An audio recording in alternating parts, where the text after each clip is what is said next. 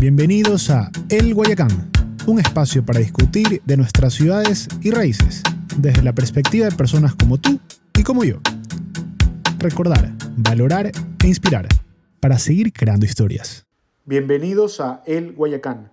El día de hoy nos acompaña el abogado y político Henry Cucalón Camacho. Político de larga trayectoria en el servicio público. Ex ministro de gobierno, dos veces asambleísta nacional, fue también secretario general de la Alcaldía de Guayaquil, secretario de la Procuraduría General del Estado. Sin embargo, en esta entrevista que tenemos, bueno, en esta conversación que tenemos con Henry, vamos a conversar de su perfil personal. ¿Qué es lo que lo ha llevado a ser la persona que es hoy? ¿Cuáles son sus gustos? ¿Cuáles son sus anécdotas? O algunos secretos detrás del servicio público. Bienvenido, Henry. Gracias por recibirnos. El gusto es mío, gracias, gracias mi querido amigo y compañero por esta oportunidad. Henry, cuéntame, cuéntame un poquito de tu vida. ¿Quién eres? ¿Dónde naces? ¿Qué estudias? Bueno, guayaquileño, 50 años de edad, casado, dos hijos varones, 24 y 20 años. Estudié ciencias sociales y políticas, abogado. Eh, digamos que especializado en derecho público, en administración pública, 25 años también de, servidor, me gusta mucho dar eh, clases también, compartir eh, experiencias, eh, me encanta el buen comer, lo sé, tanto desde el salmón hasta la albacora con hierbita que se denomina encebollado, me gusta mucho la música en general, eh, casi todos los géneros y ámbitos. Me gusta muchísimo, disfruto mucho los conciertos, escuchar música, tararear, silbar. Lastimosamente no tengo el don de tocar ningún instrumento ni cantar. Me gusta mucho el cine, eh, me gusta mucho la lectura. La lectura me, me apasiona, es, es, casi un vicio. Leo de todo, no solamente de, de derecho. Y también algo, algo me gusta la, política, digamos, en, mi país. Eso quería hablar contigo, de tus gustos. Me hablas de algo de la política, pero te he escuchado últimamente que dices, tu vocación es ser servidor público. Sí, Siempre, siempre la tuve. Eh, desde temprana edad, cuando estaba en la universidad, yo supe claramente de que estudiaba derecho eh, vinculado a lo que es el derecho público. Eh, respetando todas las demás ramas, yo, yo, tenía esa pasión por el derecho político, por el derecho constitucional, o sea, tratar siempre de servir al interés general. Eh, conozco algo de penal por mi faceta como legislador por las reformas, pero hubiera también, ¿por qué no querido ser en su momento un juez? O sea, siempre vinculado al interés general, siempre vinculado al interés eh, público, por así decirlo. ¿sí? Yo, yo eso siempre lo tuve claro y una vez que entré a, la función pública, han pasado algún tiempo, siempre en puestos de, remoción, de libre remoción, que se denomina. Yo no he sido servidor de carrera en ninguna de las instituciones, las que ha señalado, en la Procuraduría, en el municipio de Guayaquil, en la Asamblea Nacional y en el Ministerio, en el Ejecutivo, siempre he sido transitorio, pero esa transitoriedad ha durado bastante tiempo. Bastante tiempo, claro. Y bueno, yo soy de la, de la idea de que los jueces deben llegar ya al final de la carrera, sobre todo en las altas cortes. ¿Te, ves, ¿Te ves siendo juez constitucional? Ahorita, ahorita a lo mejor ya no, porque he transitado ya mucho trajinar eh, eh, político. político, pero no lo descartaría, ¿por qué no? Yo soy de los que sostengo, y creo que tú lo conoces, el problema del juez no es que tenga un origen político no es que tenga una ideología política. Ojalá que la tuvieran. En muchas partes los grandes debates con los jueces es como ellos interpretan la fuente del hecho partiendo de una concepción filosófica personal. Si eres conservador, liberal, socialista, eh, progresista, lo que fuere. El problema no es ese. El problema parte de la ignorancia en la aplicación de la ley, de los vínculos partidistas o inclusive de corrupción. Eso es lo que nos debe preocupar, no si un juez es de izquierda o de derecha, si es conservador o si es liberal, eso es absolutamente intrascendente. Por ejemplo, en Estados Unidos el presidente nomina sabíamos que Antolín Jalí era conservador, que Ruth Total. eh, RGB era liberal. Total. Pero nadie, nadie tenía cierta duda de que sus decisiones iban a ser en derecho, en su interpretación. Inclusive, si uno no está de acuerdo, uno presume que ellos la han hecho porque consideran que es la interpretación correcta. La última magistrada que nominó el presidente Trump, pocos meses antes de salir, fue una de las que falló en contra de Trump con esa ocurrencia, porque no es teoría del fraude de las elecciones del año 2020. Si siguiéramos los parámetros de otros países, esa jueza hubiera se, se sentido comprometida con el presidente que la puso, lo cual no tiene nada que ver. Y esa es la demostración que esa jueza conservadora falló en contra del presidente porque estaba pidiendo cosas que no tienen ningún sustento. ¿no? Algo te preguntaba Pocho Harp también hace poco sobre el tema de cómo es posible que usted, eh, si fue un error político haber nominado ciertos jueces que al final igual decidieron dar paso al, al juicio. Y Sí, decían, me lo han preguntado varias veces y sostengo lo mismo que he dicho como profesor y como alumno, y lo sabes. Creo que la Corte Constitucional está conformada por gente muy preparada, por gente honesta y que creo que no está a golpe de teléfono de nadie. Así es. Dentro de eso tiene muchos fallos que los he defendido a rabiar y otros que me ha tocado vivir con los cuales no he estado de acuerdo. Sin embargo, la institucionalidad y la democracia no funciona solamente cuando a uno le dan la razón. Pues. Esa es la institucionalidad, no debe ser porque hubo un fallo en el cual no estuve de acuerdo, como el de la autorización del juicio del presidente de la República, entonces ya no sirven para nada. Los amenazo, los quiero enjuiciar, es el principio de su fin. No, pues esas son las reglas del juego, uno tiene que acatarlas. Ese es el Estado de Derecho. Ya en el caso particular de la pregunta que hizo Pocho, más ya que le hice una precisión, no es un proceso totalmente directo, ¿no? No es que los presidentes de la República en la terna que les corresponde, porque están por, tienen varias fuentes de origen, Asamblea, el Ejecutivo, no es que ponen unos nombres y son magistrados de la Corte, no, no, igual tienen que concursar, igual hay un proceso de contradicción, ¿no? Igual concursan. Eh, y sí, de los tres famosos que le endilgan, dos son del Ejecutivo, uno fue de la Asamblea. Y de los dos que, entre comillas, tienen un origen de nominación del Ejecutivo, pese a que pasaron las pruebas, fueron calificados y ganaron, dos fueron de los que para mí equivocadamente, inclusive, leyeron mal o citan mal un informe de la Contraloría que no dice, y eso es un error de hecho, por así decir, en la calificación con el juicio político del presidente. Pero yo no me atrevería a decir que fue un error per se, porque cuando los propusieron, sigo pensando que son dos buenos profesores amantes del hecho de que son honestos. Y que en ese tema y en otros se han equivocado de cabo a rabo. Pero ya las historias lo jugará. No es un tema ni procesal eh, ni penal, ¿no? Claro, pasaron, que quede claro, que pasaron un proceso, pasaron pruebas. Exacto, no es que es directo. ¿ah? Exacto. Igual tienen que igual pasar unas pruebas. No es que la asamblea pone un candidato o el presidente pone un candidato y directamente es magistrado de la Corte Constitucional. Cuidado con ese pequeño detalle que eso a nivel de la prensa eh, se quedó como un tema ya escrito sobre piedra, como los que puso el presidente Lazo. No, pero si aún así, aún así, cogemos el hilo de ese relato, significa que nunca hubo ninguna dependencia, ningún origen. Y yo me jacto, porque uno tiene que ser consecuente, en los ocho años que fui legislador, nunca en mi vida llamé a un juez, ni de primera instancia ni de la corte. Y cuando fui ministro de gobierno hice exactamente lo mismo que decía en clases. Nunca llamé a un juez, nunca me he reunido con un juez. Y cuando fui secretario de la alcaldía de Guayaquil en la época de Nebot, nunca llamé a un juez. Entonces ya en mí es una conducta, es una Una filosofía de vida. Otros, en cambio, les fascina.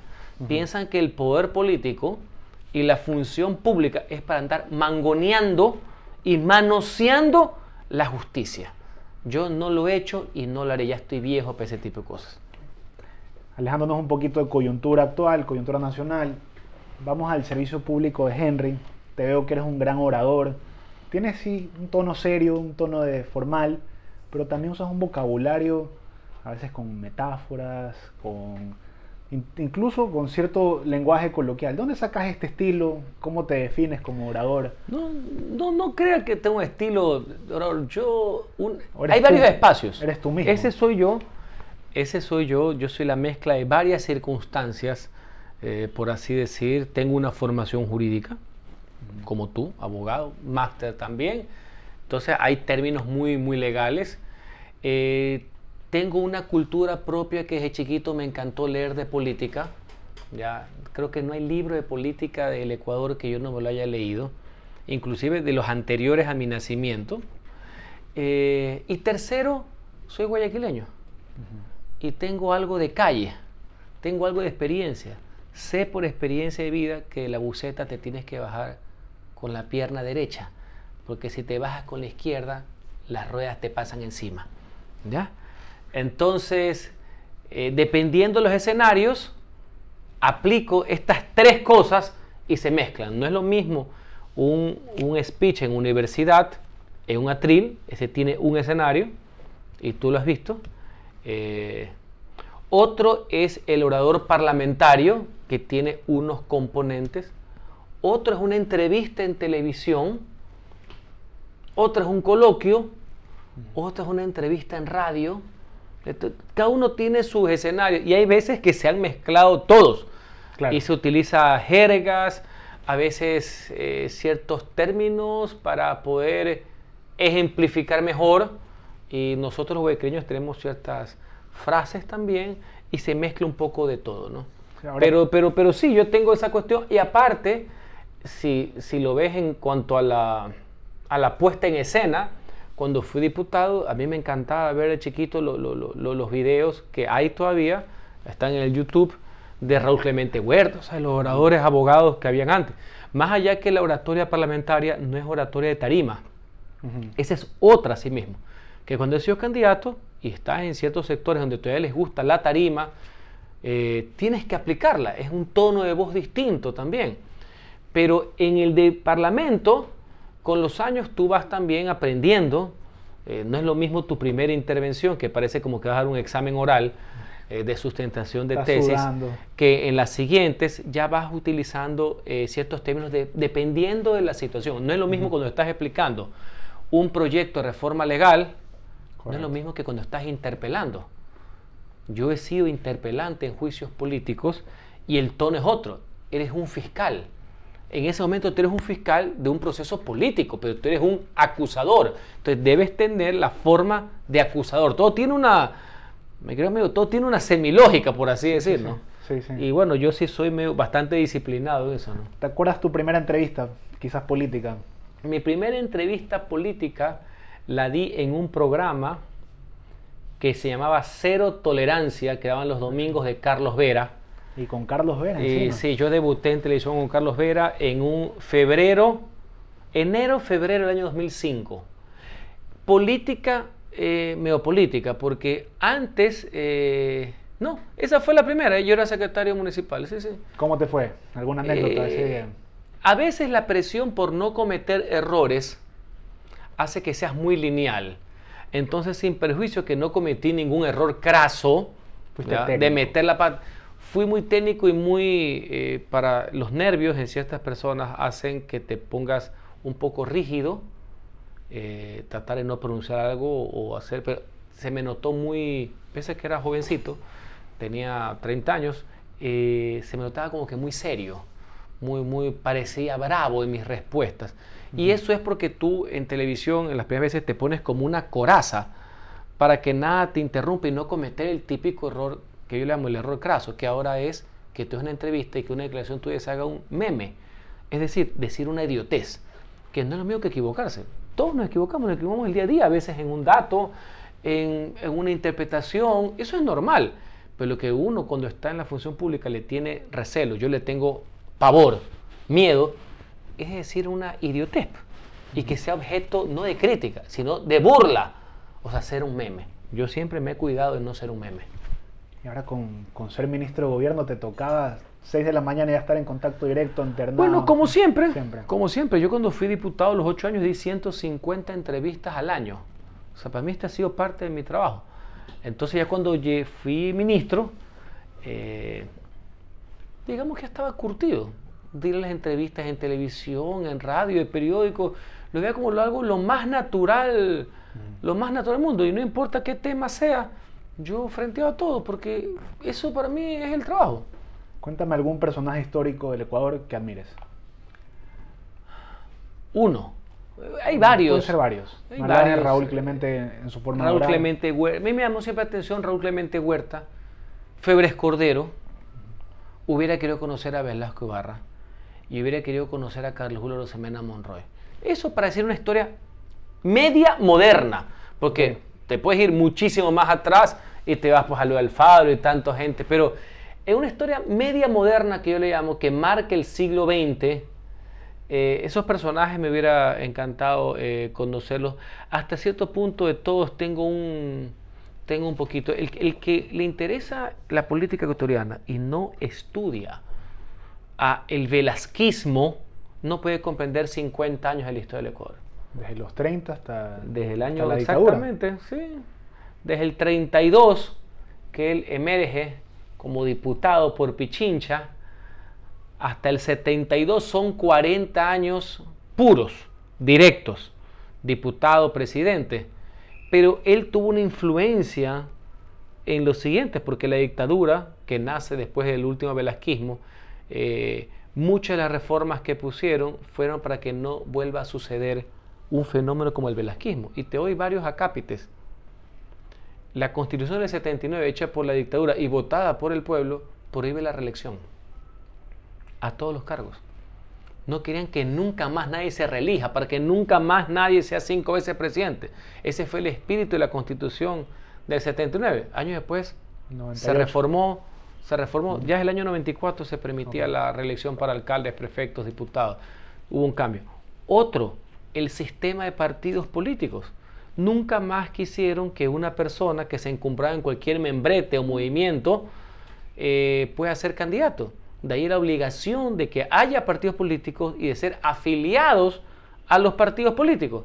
Ese fue también el espíritu del 79. Después se perdió porque también nosotros los ecuatorianos hemos sido muy cambiantes al respecto. Ahora cualquiera coge un membrete, eh, lo que sea. Yo le pongo un ejemplo, lo que pasó en las actuales elecciones. Tres ejemplos prácticos. El del actual presidente de la República se inscribió por el partido Listas 35 Moveres. Ese fue su partido, nadie lo sabe. Todo el mundo habla de un ADN, que era una terminología de campaña, de frente. Es como que la gente hubiera pensado que el partido se llama Frente Reconstrucción Nacional. No, pues León Freddy Correa fue candidato del Partido Social Cristiano, del. Partido Conservador, del Partido Liberal, del Partido Coalición Institucional Democrática CID, del Partido Nacionalista Revolucionario Listas 11 y el membrete se llama Frente Reconstrucción Nacional. Asimismo, en las actuales circunstancias, el candidato Sonel Hosner fue candidato de Suma Avanza, pero el nombre que la gente cree que se llamaba la lista o el partido era Actuemos, Actuemos no existe.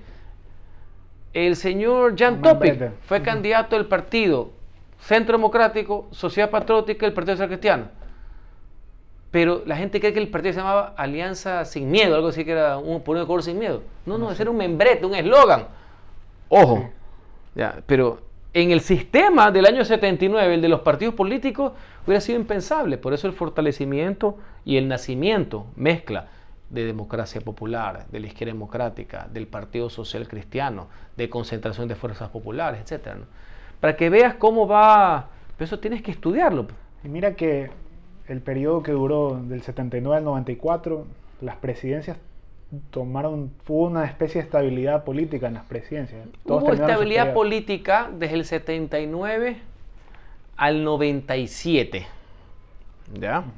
Con la caída de Bucaram. Todos eran mandatos de cuatro años, todo. Hay gente que dice que se complicó un poco a partir del juicio político Alberto Ajic, año 95. Pero fue uno de los periodos de mayor estabilidad democrática sin problemas de destituciones o caídas, porque sigue siendo el periodo de mayor estabilidad sin intervención militar. Porque la gente asocia las dictaduras y los golpes de Estado a las dictaduras militares. Si nos ponemos ese punto de vista, ha sido el, el tránsito más largo que hemos tenido. Y otros dicen que hasta que llegó los hechos de febrero del 97, fueron prácticamente 18 años de que no habían existido estos problemas a nivel presidencial. Ahora, Henry, hablemos de tus gustos personales. Que eres un fan aférrimo de la, de la música. Ya nos adelantaste que no, no eres músico como tal, te eres fanático. que si hubiera sido músico no hubiera sido ni abogado ni político, ten la plena seguridad, estuviera de gira ahorita. ¿Qué te hubiese gustado tocar? ¿Guitarra, bajo? Me hubiera gustado cantar. Cantar. Y me hubiera gustado ¿Y cómo tocar la guitarra y también el piano. Pero no tengo ninguna habilidad y cuando yo era joven las preocupaciones y las necesidades pasaban por otras cosas. Eh, los pocos dólares que habían o sucres eran para contratar a un profesor en matemáticas, no para tomar clases de nada. Correcto. ¿No es algún hobby que te, te gustaría tomar ahora? ¿Sabes que he pensado eso? Eh, tenía algunas cosas pensadas, como de hecho me puse de nuevo a estudiar ya siendo bastante adulto.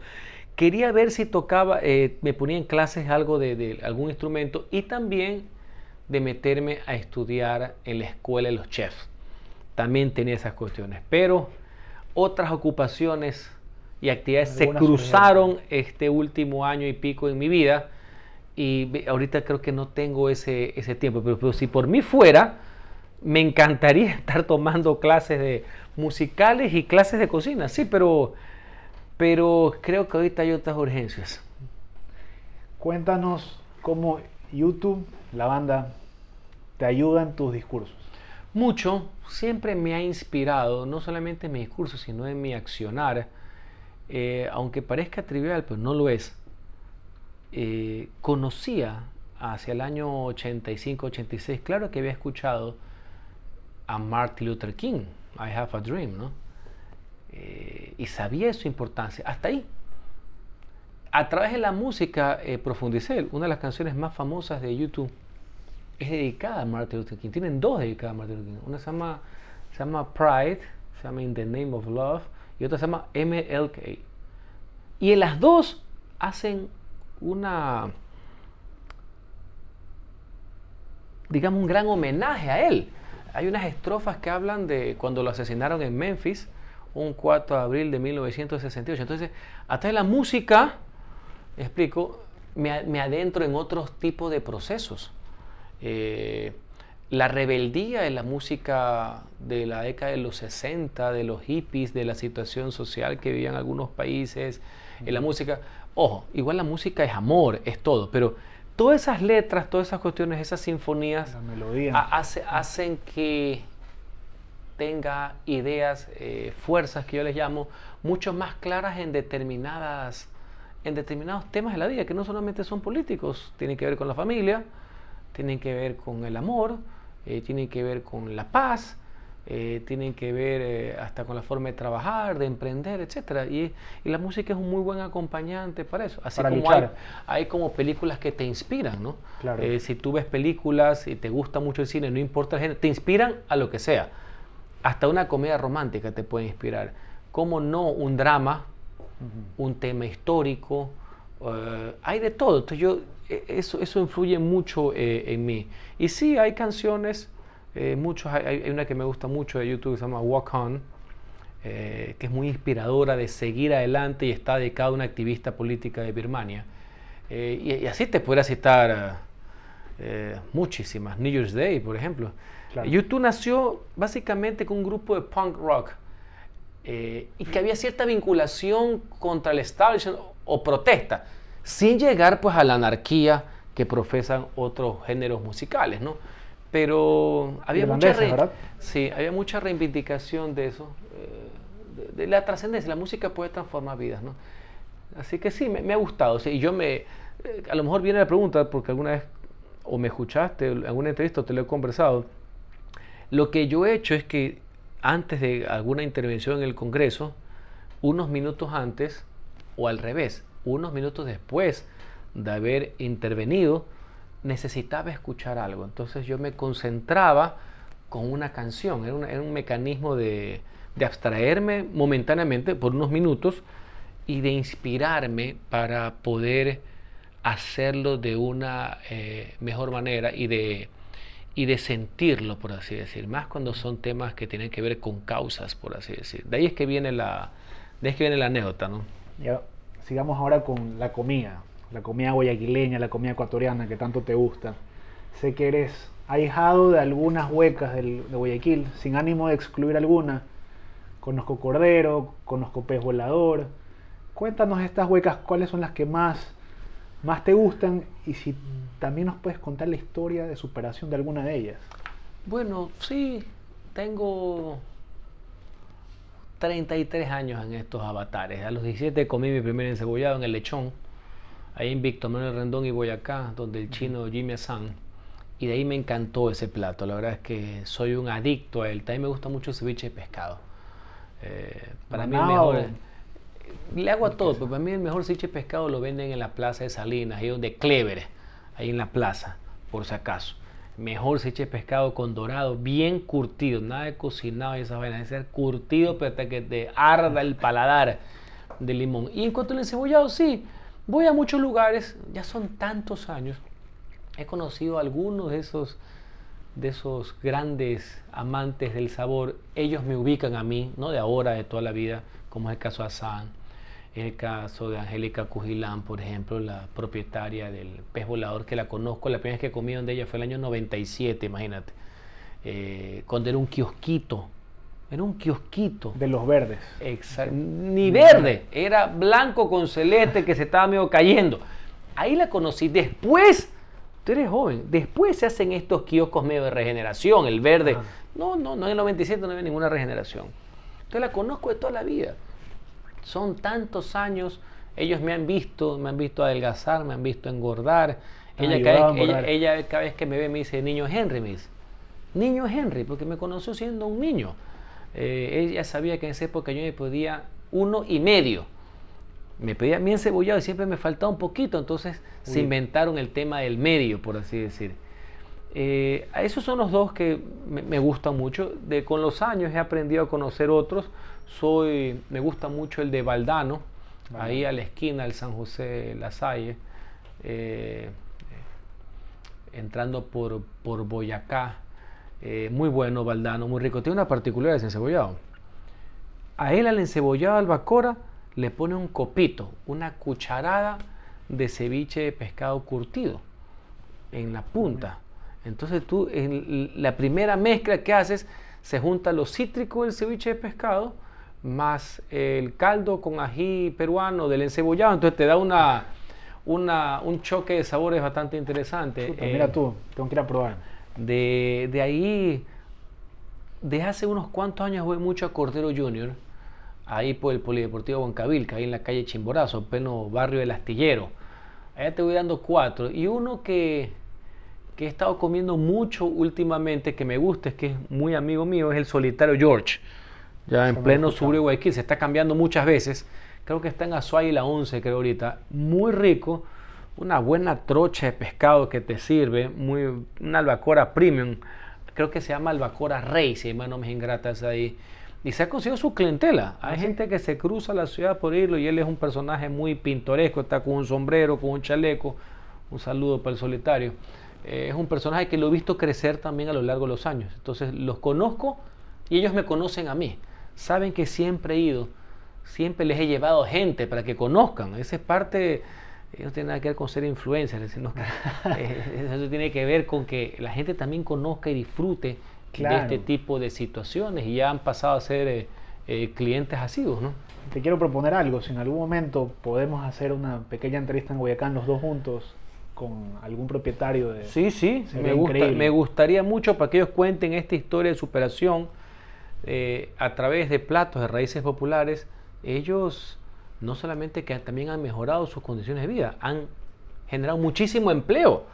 En el buen sentido de la palabra, han salido adelante gracias a esto hace años, mucho tiempo antes que tú y yo naciéramos, el encebollado o ciertas comidas populares, el encebollado era lo que anteriormente se decía el ceviche en balde o el famoso muerte lenta. Estaba asociado con algo de insalubridad o comida que la gente, bueno, ese mito se ha ido desmitificando, por así decir. Y veo con mucho agrado cómo en los últimos años hay marisquerías en toda la ciudad y tuve gente de oficina, internados, hombres, mujeres, no importa su estatus social, que se comen encebollado a cualquier hora del día. cuando yo comencé a comer en Cebolla en el año 1990, eh, las pintas no eran las mismas. ¿Me explico? Tú no veas a ningún aniñadito por ahí eh, comiendo cebollado. Y lo más cumbre, todas las 9 de la mañana no encontrabas ese cebollado en ninguna parte de Guayaquil. Era un plato que lo servían desde las 6 de la mañana y a las 9, 9 y media no, había olla aquí en la urbe Huancavilca. Ahora es un plato que lo puedes comer a cualquier hora del día también. Qué bueno. Eh, cerrando, porque sé que tienes el tiempo medido por tus distintas obligaciones, un libro que recomiendes o el que más has recomendado.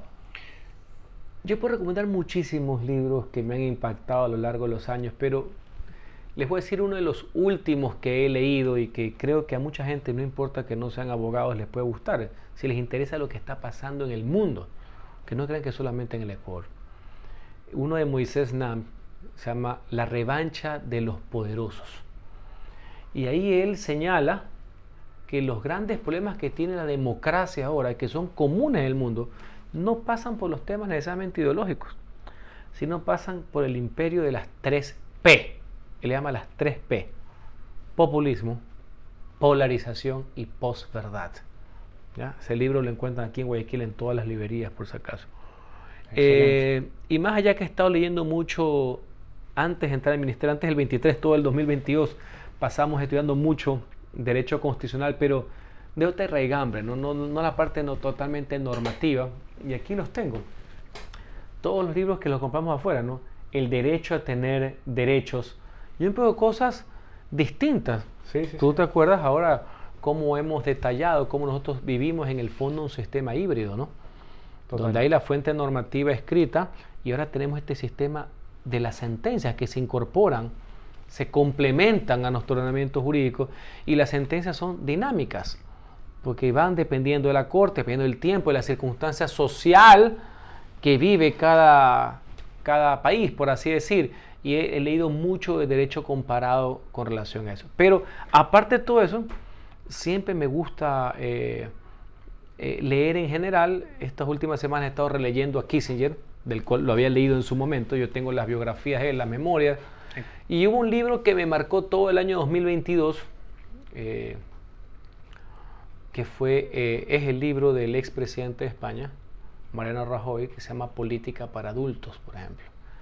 Eh, asimismo, un libro que me marcó el 2000, yo tengo todo por año, me leo varios al año, pero ahí, dependiendo del año, me marcan. hay un libro que a mí me, me marcó profusamente, en el año 20, estoy retrocediendo, ¿no? El año 20 fue el libro Lo que pasó, que es la historia de Hillary Clinton de por qué pierde con Donald Trump. Me parece un manual de ciencias políticas brutal. Y así te puedo decir por, año. los libros que me he leído, pero cuál me, te marca, cuál me marca, por así decirlo. Y finalmente, Henry, ¿dónde te vamos a ver en el futuro? ¿En el local, en el nacional? Trabajando como siempre por mi país, tratando de ser responsable, tratando de hacer una política racional que supere las emociones consagradas en 280 caracteres, porque el país es mucho más que eso. Tratando de no ser sectario, dando clases a jóvenes para ayudar en su formación, no importa cuál sea su opción o su, su filosofía. Y bueno, estando siempre presente, sé que tengo una voz, sé que tengo una representación y, bueno, tratando de hacer un mejor país, ¿no? Lo estoy seguro que así va a ser. Y gracias por, por acogernos hoy. Esto fue El Guayacán. Gracias, gracias. Un saludo para todos.